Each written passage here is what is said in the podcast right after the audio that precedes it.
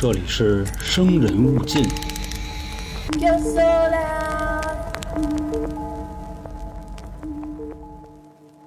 今天啊，给大家带来的这个案子啊，咱们说点荤的。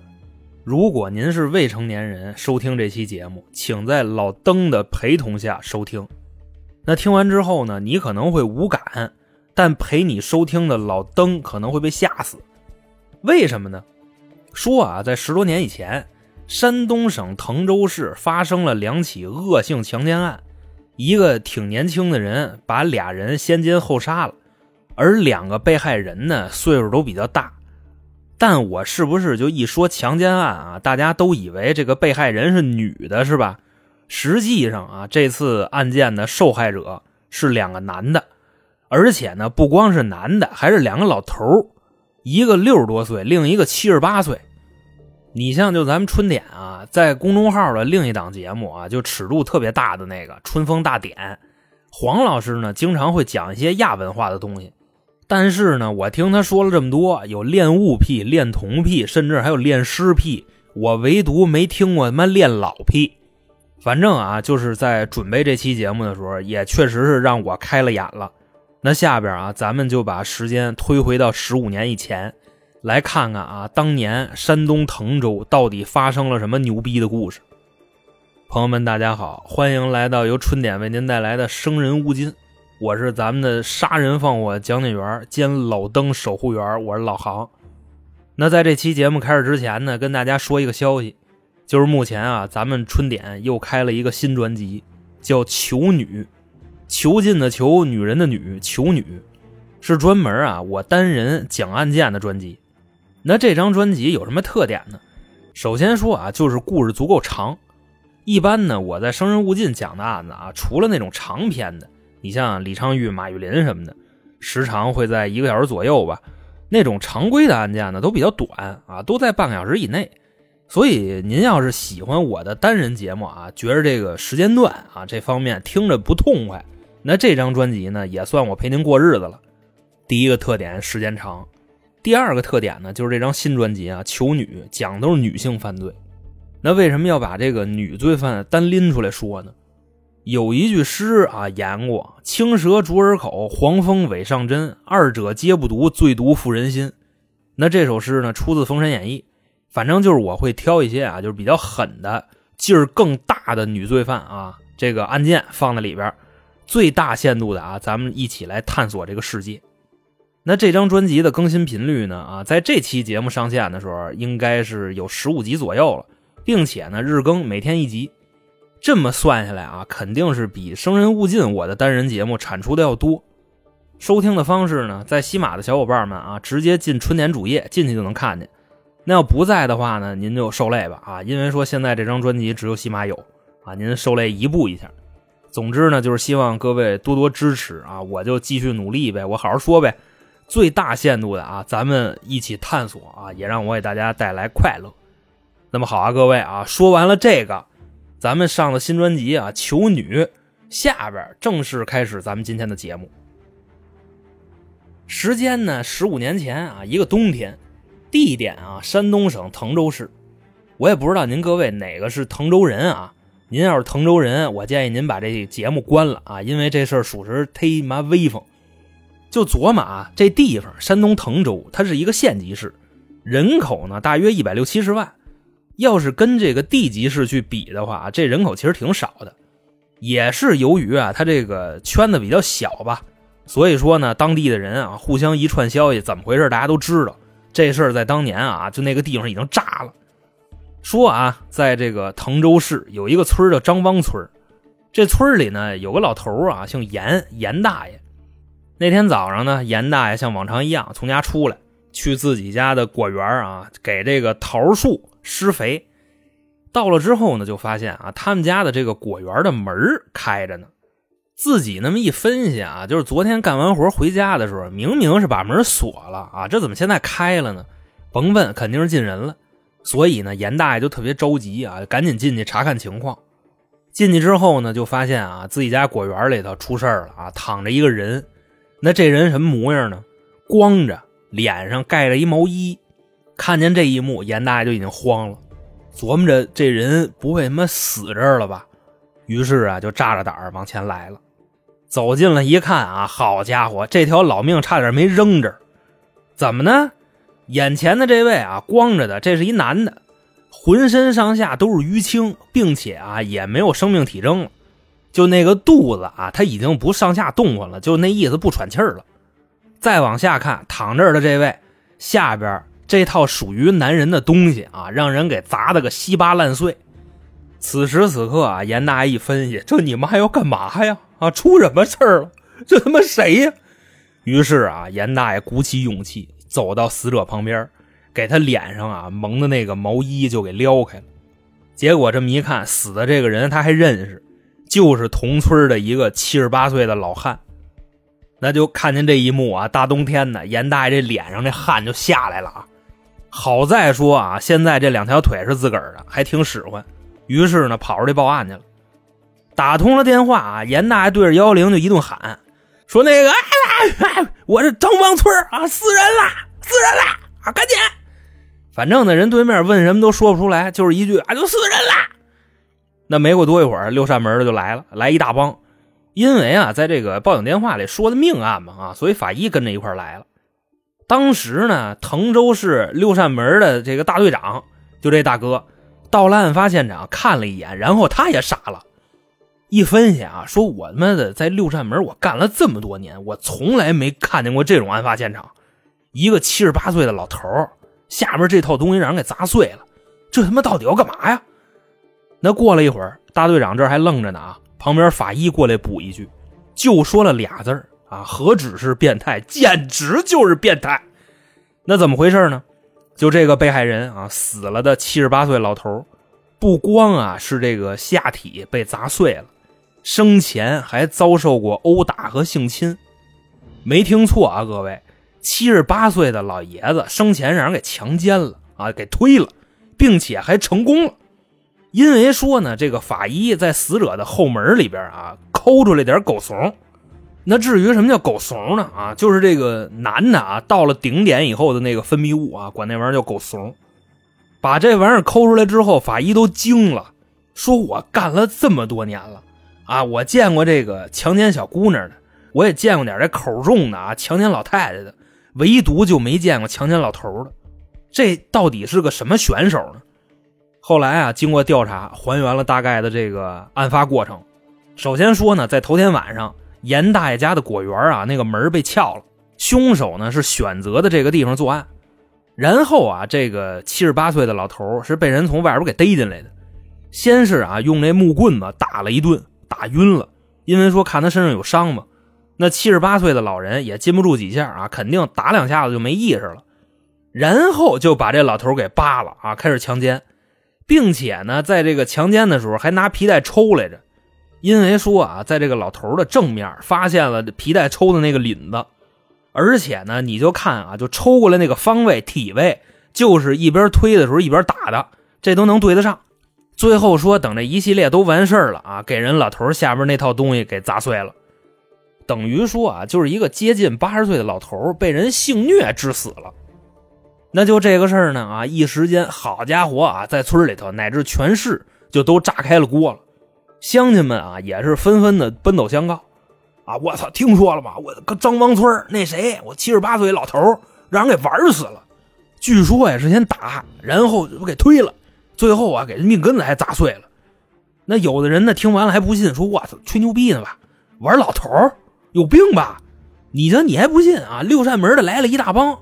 在那个老严头他们家那果园里转悠，别说你了，就连那个六扇门那大队长，人在案发现场的，看见老头那模样，他都不信。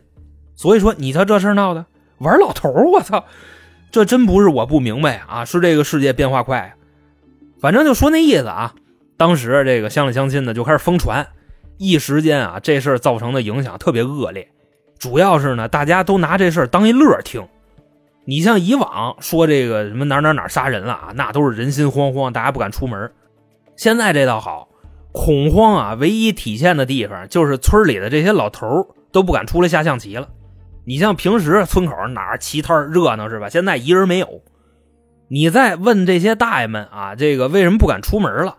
有的呢大爷呢就会告诉你啊，说这个我们也不容易，辛辛苦苦活了一辈子，不想以这种方式离开人世间，主要是死的不威风啊，不妙。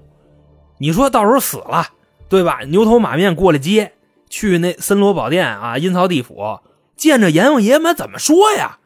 哎，这还属于他妈横死的，不是好死法。到时候啊，阎王爷坐那桌里头，叭一拍醒目啊，说怎么死的？这边说，哎，这阎王爷不好意思，让人他妈蹂躏死的，转世投胎什么的，您看着给安排。我估计阎王爷挺难，对吧？横死的过不了奈何桥啊！别看这岁数了，那也是横死的。到了地方，孟婆也不给你上菜。反正就说这意思啊。出了这事儿之后，强奸案，村里的这些个大姑娘、小媳妇、老太太该干嘛干嘛，老头们都不出来了。那也是基于这个情况啊，这不影响过于恶劣了吗？上面就要求啊，限期破案，不能说让这孙子再出来霍霍老头了。其实你说就这事儿啊，在当年的影响力为什么就没有那么大呢？这也跟年代有关系。那时候零八年、一零年左右嘛，互联网也不是很发达，还没进入这个移动互联网的时代呢。要不然啊，肯定全国人民都知道啊，对这个老头们的刺激更大。你像我就记着啊，原先在二零一五年的时候，江西有一个九零后的小伙子，蹲点蹲了好长时间，给一个看果园的大爷给强奸了，就那事儿人尽皆知吧。但那个事儿哪有这恶劣呀？这个是强奸加虐待致死，给人下边那套东西给砸碎了。所以说，今天要是再有这事啊，咱就可见能到一什么舆论程度。那伴随着上面的要求，限期破案啊，这就开始调查了。首先说啊，就是比对那个 DNA 信息啊，因为说在这个现场死者的后门里边，法医不是抠出来点那狗怂吗？验完了之后啊，并没有找到匹配的对象，那意思啊，就是这个罪犯蹂躏老头这个他之前没有案底，所以现在连六扇门也懵了，这你妈怎么查呀？练老屁他也不写脸上啊。那就在这会儿啊，机缘巧合之下，有别的专案组的同事啊，就听说了这件事儿。张汪村七十八岁老汉让人先奸后杀了，然后这别的组的就说了，我们手里头有一个类似的案子，这事儿呢发生的时间啊大概是两个多月以前，也有一老头六十多岁让人先奸后杀了，那这俩案子你看咱能不能并案？这么一听试试吧，啊就说俩月以前那案子是一个六十多岁老头死了，屁股沟子里边也抠出来狗怂了，那甭说了，比对一下吧。结果就这么一比啊，那必须在预期之内啊。俩案子就是同一个人干的啊，这十里八乡好老头这口的，估计也就这么一个了。同时啊，在俩月以前那个案子的现场还发现了一个脚印啊，这脚印还是一皮鞋的，那意思啊，这个崩老头的人捯饬的力争的出去就对吧，就不欺负老头来了吗？那现在呢，警方有了这个思路，两个案子并案了嘛，就开始调查。两个地方，两个被害人。那如果说有一个人在案发前后跟这俩地儿都出现过，那他大概率就是凶手。反正简短截说吧。虽然啊，在这种偏僻的村里头，监控探头的资源就有点匮乏，但是呢，在六扇门的不懈努力之下啊，终于在两个案发现场附近都发现了一个人。这人还骑三蹦子，而就这个人呢，在这俩地儿这不都出现过吗？根据辨认啊，画面里的这个人姓程。生于一九八二年，你就琢磨啊，当年案发的时候他也就二十八九岁，不到三十，就说这意思啊，把两个老头强奸致死的是一个八零后的年轻小伙子，那甭说了，找人吧啊，于是就上他们家掏去了，到他们家发现呢，已经跑路了，也联系不上，再根据啊这个交通部门的数据啊，什么车票啊这票那票的啊，发现这个人已经从山东跑到江苏去了，那一分也就去呗。那说到这儿啊，书要简言，这个抓捕过程呢也不是很费劲。姓程的啊，他的反侦查能力也不强。最后说啊，在徐州火车站逮着这丫的了。那当时呢，警察在火车站就摁他啊，这孙子还反抗呢，说你们干嘛呀？干嘛呀？啊，我犯了什么法了？你说说啊，你你说说，我看你知道不知道？然后呢，刘扇门的就说呗，就呸，我都不好意思说，你他妈是不是强奸老头那个？这会儿啊，火车站旁边一大帮人呢，就候车的，一听这，我操，这高了啊！强奸老头嘿，说哥们你这有两下子啊，你们老老爷们都玩啊，那你是真生性。也是啊，让周围的人听见了。这个姓程的罪犯，他也不怎么，他嫌寒碜，就开始拦着六扇门了啊！刚才不说你是不是欠老头那？哎，别别别别别别别别！一听这话死心了，别别别说了，别说了，别说了，我跟你们走啊！这不就给带回来了吗？那经过比对啊，姓程的 DNA 跟两起案发现场发现的狗怂啊那个 DNA 都能对得上，那就是他的产物。同时呢，他脚上穿的鞋跟第一起案子啊在案发现场发现的那个脚印是吻合的。也就是两个多月以前的事儿。那等这些问题呢都确认完了啊，此时此刻六扇门的人啊就跟我们一样产生了一个疑问，就是这个姓程的1982年的小伙子，他为什么要干这事儿？就是强奸老头啊，还杀人，你图什么呀，哥们儿？那接下来呢，这个罪犯的言论啊说完了之后，就让在场的所有人都惊了。这不，罪犯姓程吗？啊，程某人就说了，原本啊，我跟他们崩的时候啊，我没想弄死他们。如果说啊，我想让他们死，那有一说一，我可以有更多更残忍的办法。可听好了，各位，把老头下边那套东西给砸碎了啊，致人死亡。这哥们呢就说啊，这还不算残忍，仍然有更残忍的方式。反正呢，我也是不知道他还能有什么招啊，那听他说呗。那程某人又说了啊，我只是想对他们的这个肉体还有精神上进行折磨。既折磨肉体，也要摧残精神啊！这都是原话。啊然后说着说着呢，还有点不好意思了啊，叹了口气。唉，其实啊，我知道我自己是一个变态，嘿嘿嘿嘿嘿。那等这话一说出来啊，还是没说到点上。为啥呢？人刘善门问的是你为什么要强奸老头不是说你在强奸杀人的时候，你那时候在想什么？没问你这个。反正呢，就是经过一系列的这个刨根问底儿，得知了啊程某人的身世，也就明白这其中的原因了。首先说啊，程某人一九八二年出生，当年啊不到三十，自幼丧父，母亲呢有精神病，所以啊起小的时候就跟爷爷奶奶一块生活。也是因为这段经历啊，他对老人呢就有一种天生的依赖或者好感。那也不是说就但凡跟他爷爷奶奶长大的就练老屁呀。究其原因啊，这也是跟他长大之后的一段经历有关系。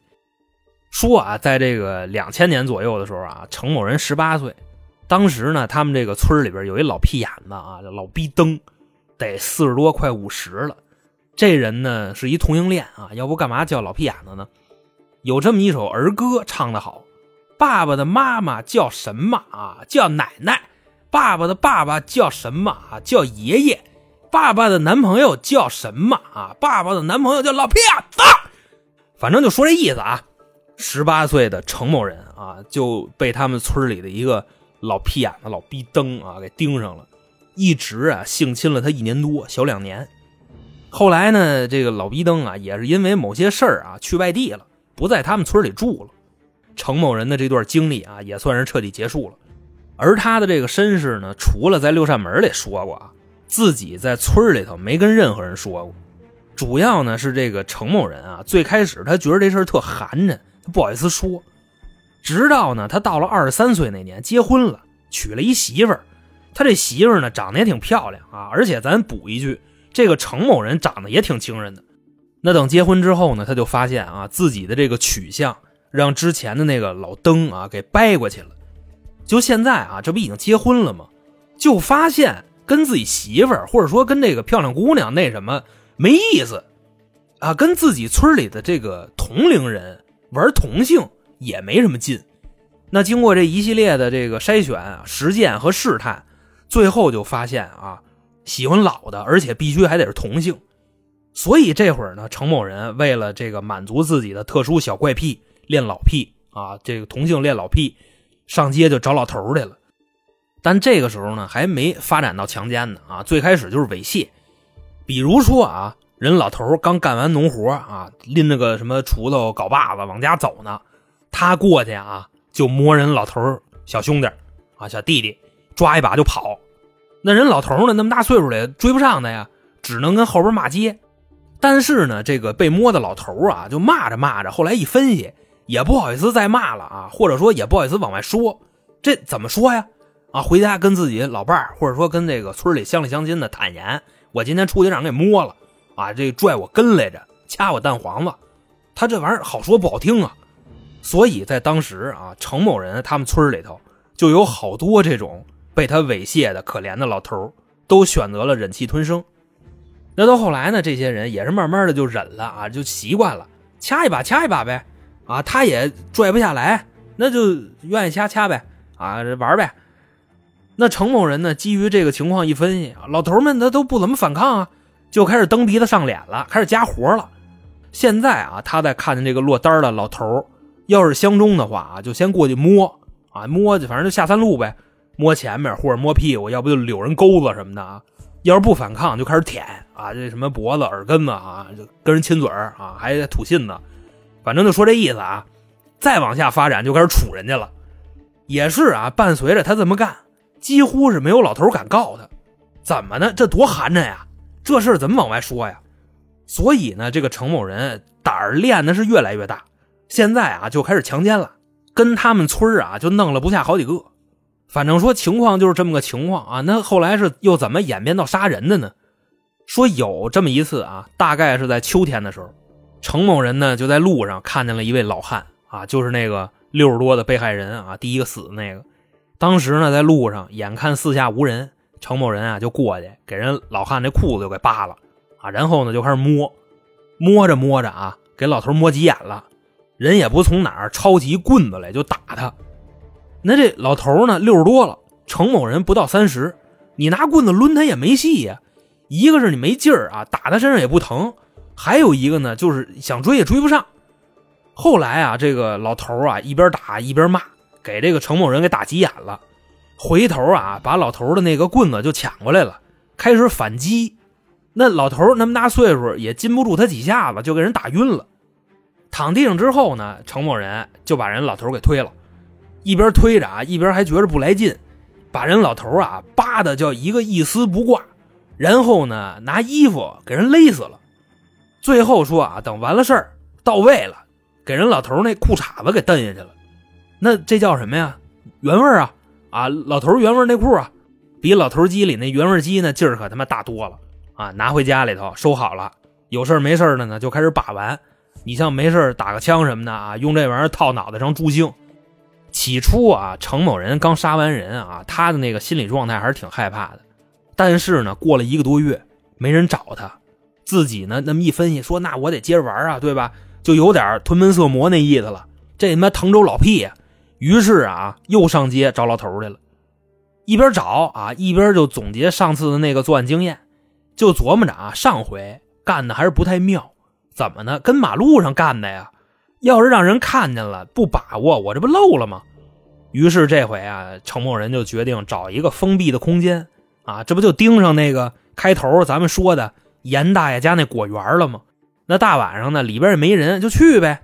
所以给人这院撬了，进去守株待兔。跟里等了没一会儿啊，来一个就七十八岁这位，直接啊就让程某人给他从外边薅进来了。那当时呢，这老头也纳闷啊，说你干嘛呀？我身上没有钱呀。程某人就说：“我不要钱，我就想跟你玩会儿。”老头儿挺新鲜，说：“我这个岁数的人了，咱有什么可玩的？”程某人呢，这会儿一咽唾沫，哎，那这他妈能玩的可太多了。于是啊，就过来给人七十八岁老汉那裤子给扒了，就开始啊玩人家，开始得抡的。那人老头儿必须反抗啊，一边挣吧，一边都骂他，骂的呢也挺难听的啊。估计人老头两千年初玩过喜疗，反正就说那意思啊。挣吧了一会儿就没劲儿了啊，就让那程某人把事儿办了，就给推了。那等这一系列都完事了之后啊，程某人现在就进入了一个贤者状态。一分析啊，说你丫刚才骂我是吧？骂的还挺难听啊，这家伙你这老头还挺有词儿。于是啊，就拿过来一木头杵子，给那老头下边我操我操老头开始老头啊还惨叫几声。叫了也就四五声就叫不出来了，怎么的？疼的呀！最后说给人老头下巴砸碎了，然后程某人就跑了。等他回到家之后啊，也不怎么的，就觉得这事儿啊不踏实，所以就跑到外地了。但是呢，也没过多长时间啊，就被这个六扇门的给抓了。等于说啊，这一切的一切，万恶之源，都是那个程某人在十八岁的时候性侵他那老逼灯。不光啊打开了他同性的这扇大门，并且呢。练老屁的这扇大门也给他打开了，这是二合一的状态。但是啊，你说这个同性也好啊，练老屁也好，练同老屁、老同屁也好，只要说咱们这个各玩各的啊，这个不影响别人，也没什么可说的。可这个程某人呢，他是年少的时候被人给强崩了，霸王硬上弓了。另外说呢，他还是这个村里人，在村里边呢，他找不着知音，所以说啊，他这方面欲望，他喜欢老头啊，也不跟人商量，跟人商量完净挨骂，所以他就硬干啊。那人骂他呢，他就把人弄死。反正故事就是这么个故事，情况就是这么个情况。那么好啊，各位，这个就是发生在十五年以前的。让山东滕州所有大爷都闻风丧胆的程某人强奸老头致死案，在这儿呢就给您各位啊讲述完毕。那程某人呢也是因为这个强奸啊加杀人被判了死刑。说到这儿呢，我也联想到了我的那些男性长辈们啊，这个世界到底怎么了啊？连他们都不能啊安安全全的出去下象棋、出去玩牌了。那在节目的最后呢，跟各位说一下啊，还是我开头说那个事儿。就是目前呢，咱们春点开了一张新专辑啊，是我单人讲案件的。这张专辑叫《囚女》。相比于《生人勿近》的案件类节目啊，《囚女》那边更新频次更高，单个案件的时间更长。我尽可能的啊，跟各位一起，咱们探索这个奇妙的世界啊，陪大家过日子。也希望呢，大家多多支持这张新专辑《囚女》。收听的方式呢，您在喜马的小伙伴啊，直接进这个春点主页就能看见。不在喜马的呢啊，您受累移步一下，找到春节主页，咱们进来就整。那成啊，各位，今天就这么着。我是这个杀人放火讲解员老登陪护员啊，我们下期再见，拜拜。